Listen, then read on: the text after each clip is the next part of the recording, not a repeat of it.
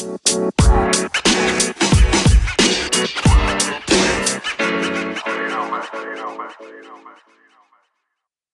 Servus. Schön, dass du dir Zeit nimmst.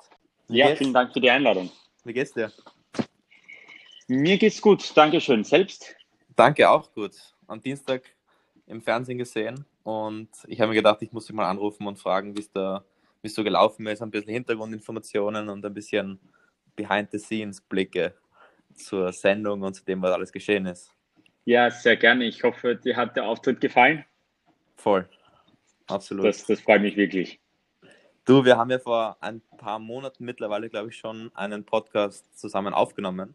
Ähm, mhm. Ich glaube, du bist sogar der erste Gast, der, mit dem ich zweimal was machen darf. Ziemlich cool. Und erzähl vielleicht ganz kurz, damit man ein bisschen einen Hintergrund hat, was du machst und wer du bist. In ein, zwei Sätzen kompakt. Also ich bin Gründer und Geschäftsführer der Amlogic GmbH, die seit äh, rund drei Jahren bereits ein Produkt in Augmented Reality auf dem Markt hat, welches Ariga ist, um die Bildung zu revolutionieren, indem man Schulbücher, Themenhefte, Karten oder Poster mit Augmented Reality 3D-Modellen anreichert und belegt. Super. Das, das klingt perfekt nach dem Pitch wie bei 2 Millionen. und du, was ist, was ist geschehen? Also wir haben jetzt seit im Dezember das letzte Mal gesprochen und jetzt diese Woche ähm, am Dienstag wurde das ausgestrahlt, dein Auftritt von mhm. bei Puls 4. Und was ist da geschehen? Also vielleicht gib ein bisschen so Einblicke hinter die Bühne. Also im Zeitraum ist einiges geschehen im Sinne von, wir haben unsere Plattform finalisiert. Also du kannst dich erinnern, ich habe von der Do-It-Yourself Easy-to-Use Plattform erzählt. Die ist mittlerweile draußen, wird genutzt von Usern. Wir haben ein Wachstum von äh, 100 Prozent von Usern. Das heißt, wir verdoppeln pro Monat die Useranzahl. Ziel ist es, dass wir in den nächsten sechs Monaten schon die 10.000 User-Grenze erreichen wir sind fertig geworden, wir haben den Auftritt gehabt und haben sehr, sehr viel Feedback bekommen, positiven Feedback und die Entwicklung hat sich sozusagen fortgesetzt ähm, von unserem Vorhaben, Augmented Reality in der Bildung zu implementieren. Das heißt, beim, du bist ja beim 2 Minuten 2 Millionen, bist du ja mit Erika aufgetreten. Das ist quasi eine, eine Marke in deinem Unternehmen, richtig? So ist es. Ähm, wir wollten nicht zu viel zeigen, einfach weil die am Logic GmbH im Bereich der Baubranche was macht, in der Werbung, ähm, alles natürlich mit Augmented Reality. Aber unser Kernprodukt, das wir auch präsentiert haben, ist Arica. Und damit wollten wir dem Zuseher eine Möglichkeit geben, auch die Bildung nach Hause zu holen. Ähm, und vor allem in Zeiten wie diesen, wo die Bildung jetzt, sage ich einmal, stillsteht, auch hier dreidimensionale interaktive Arbeitsaufgaben zu genießen ist es auch ein bisschen das Feedback jetzt in diesen Tagen und Wochen? Ähm, also merkst du wirklich, dass die Leute das auch nutzen, wenn sie zu Hause sind beim Lernen, weil ja doch sehr viel ähm, an Material vor allem in der Schule ist und, und die Leute das nicht bei sich haben.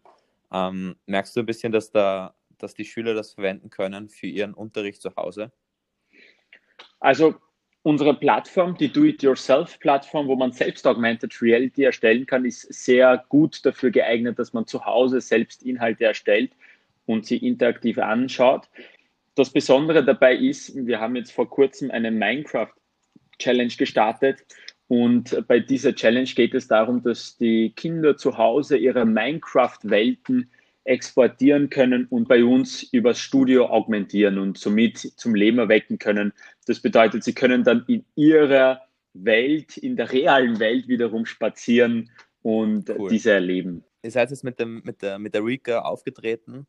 Ähm, wie bereitet man sich auf sowas vor? Also ihr habt da, wahrscheinlich wurde es im Herbst oder so aufgezeichnet, nehme ich an. Ähm, und was war da deine Vorbereitung und wie bereitet man sich auf so einen Fernsehpitch vor? Also vorbereiten bedeutet im Sinne von, wir haben sehr, sehr viel geübt. Wir haben ganz genau geschaut, was ist unser Pitch. Ich kenne mein Geschäft sehr wohl, sehr gut, dass ich Antworten, also Fragen beantworten kann. Allerdings war es ganz, ganz wichtig, auch potenzielle Fragen durchzugehen.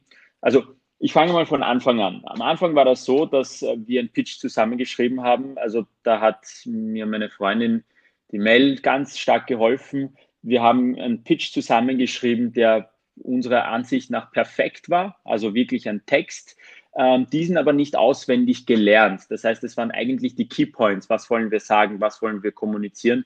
Was wollen wir präsentieren? Und welche Hauptpunkte, wie zum Beispiel Zielgruppe, Produkterwähnungen, möchten wir unbedingt im Pitch drinnen haben und diesen dann locker tausendmal geübt. Ja, also ich habe jetzt nicht mitgezählt, aber es war in der Früh, es war beim Mittagessen, beim Duschen, sogar im Team haben wir das zigmal geübt, online, offline. Ich habe Videos aufgenommen, habe sie Leuten zugeschickt, habe gesagt, was ihr Feedback ist ganz, ganz viel geübt und ähm, wie der Pitch dann gesessen ist, äh, das hat wirklich gedauert, bis ich wirklich zufrieden war, wo ich mich wohlgefühlt habe. Es soll nichts auswendig gelerntes sein, sondern man muss wirklich spüren, was man dort erzählt und das muss auch wirklich gut rüberkommen. Und äh, wie ich an diesem Punkt war, haben wir begonnen, die ganzen Fragen durchzugehen. Was sind potenzielle Fragen? Da habe ich wirklich im Team gesagt, fragt mich Dinge die euch interessieren würden. Stellt euch vor, ihr seid Investoren. Ähm, und dann sind wirklich spannende Fragen gekommen, auf die ich auch nicht wirklich vorbereitet war. Diese haben wir uns dann auch noch einmal alle runtergeschrieben und wir sind viele, viele Fragen durchgegangen, um, sage ich einmal, potenzielle Fragen zielgenau beantworten Sind denn in der Show neue Fragen gekommen? Nein. Also keine Fragen, die ich nicht beantworten hätte können. Zumindest sagen wir mal so wie gesagt, ich kenne mein Geschäft, ich weiß, was wir machen, ich weiß, wie viele Zahlen wir haben, ich weiß, wie viele Verkäufe haben. All diese Key Points, ähm, KPIs, die habe ich im Kopf, die aktualisiere ich bei mir auch täglich selber. Allerdings kann es doch durchaus sein, dass man irgendwas einmal nicht auf die schnelle Weise nachschauen müsste. Und diese Dinge haben wir vorbereitet. Ein Beispiel dafür wäre, was ist der durchschnittliche ähm, Betrag eines Kunden, das er ausgibt, wenn er bei uns irgendwas bestellt. Ja, diese Dinge habe ich mir einfach dann noch einmal genauer recherchiert, genauer angeschaut und so konnten auch, auch diese Fragen Und es gab ja dann werden. auch die Situation, dass du ein Angebot bekommen hast und das Angebot dann nochmal mit einem Gegenangebot erwidert hast. Ähm, wie, wie bereitet man sich auf sowas genau. vor? Ich meine, du hast dann eine Verhandlung und, und die Investoren haben eine Seite, du hast eine Seite, du hast das Team hinter dir, du besprichst dich. Ähm, wie geht sowas ab? Also das, das Witzige ist, dass wir ganz was anderes besprochen hatten, wie ich drin, also wie ich hinten beim Team war und ich dann ganz was anderes gesagt habe, wie wir draußen waren. ähm, also auch die, auf diesem Weg sozusagen vom Team nach draußen hat sich in meinem Kopf sehr, sehr vieles abgespielt. Ich habe sehr viel berechnet und habe gesagt, was wäre die Schmerzgrenze, wo könnten wir uns immer noch äh, einigen und was wären so die Dinge, die wir benötigen würden. Das heißt, in diesen, ich sage mal, 30 Sekunden, wo man vom Team dann wieder zurück ins Studio geht, ähm, hat, sich die, hat sich der Wert, den ich vorgeschlagen habe, noch einmal geändert. Also wir hatten irgendwie ausgemacht, dass wir 1,5 Millionen als Gegenangebot machen. Ich habe dann aus dem Bauch heraus 1,4 gesagt. Ähm, und das war auch geplant von mir. Also ich habe das dann am Weg so entschieden.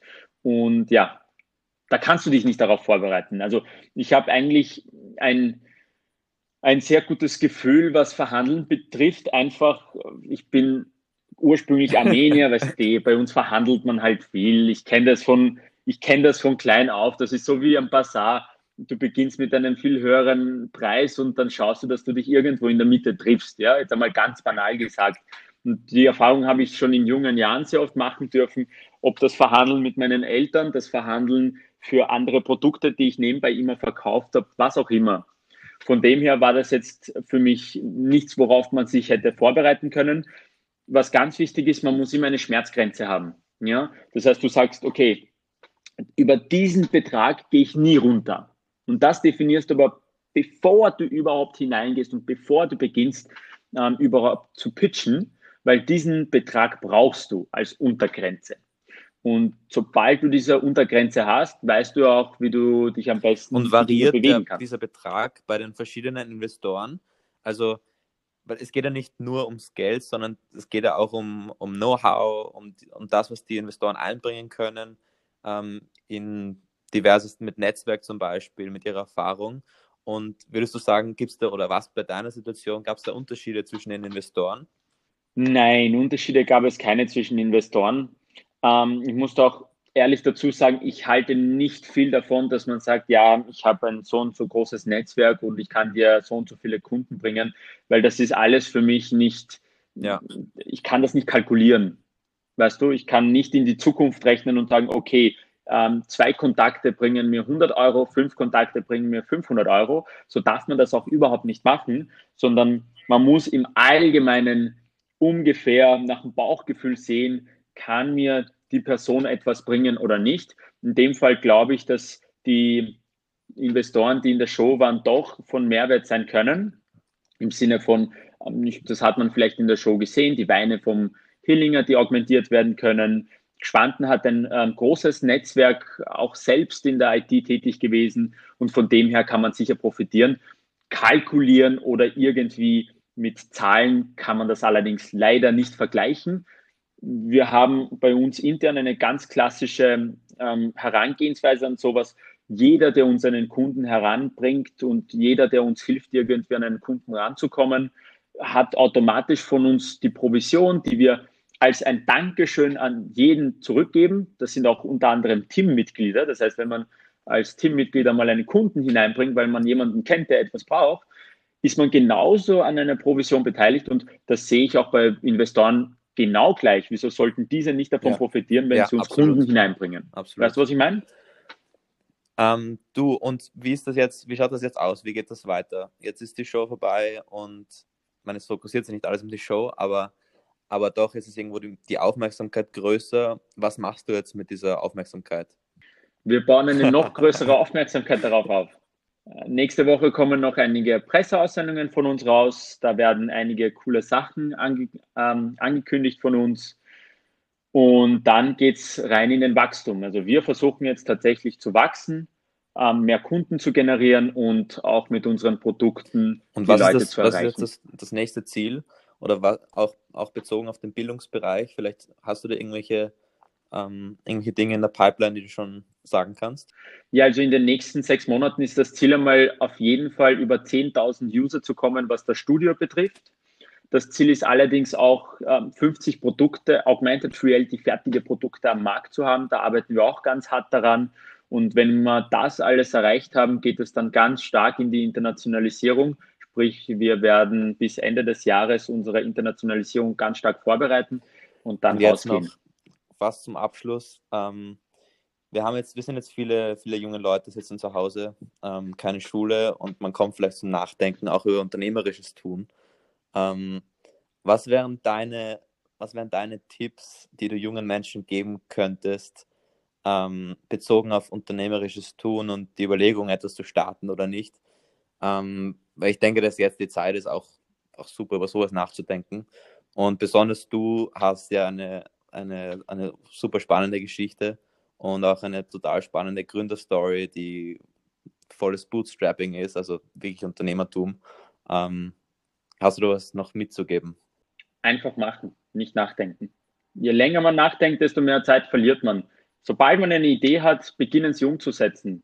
Jeder kann heutzutage eine einfache Website aufbauen. Jeder kann heutzutage eine App aus dem Boden stampfen. Und Gott sei Dank es gibt auch schöne Seiten an äh, sowas wie einem Virus. Wir haben Zeit, die sollte man nutzen. Jeder Jugend, Jugendliche sollte mindestens ein Produkt und ein Projekt Ansage, jetzt aus dem Boden stampfen. Absolut. Und was erwartest du dir, ähm, nochmal auf, auf, auf, den angesprochenen Virus zurückzukommen, was erwartest du dir für ge gesellschaftliches Umdenken, ähm, wenn überhaupt? Was erwartest du dir da? Erwarten darf man nichts, finde ich. Man hofft und ich hoffe, dass die Menschen wahrgenommen haben, dass digitale Bildung einen Mehrwert hat, dass digitale Medien oder Mittel grundsätzlich von Vorteil sind. Viele profitieren davon, viele Firmen gehen heute nicht ein, so wie unsere, weil wir die Möglichkeit haben, Homeoffice zu betreiben. Und diese Ansicht und diese Schätzung der digitalen Medien sollte größer werden, nachdem Super. das alles vorbei ist. Dann vielen Dank. Ähm, sehr spannend, wieder mal zu sprechen. Und alles Gute. Ich habe zu danken. Bis dann. Danke dir. Ciao. Alles Liebe.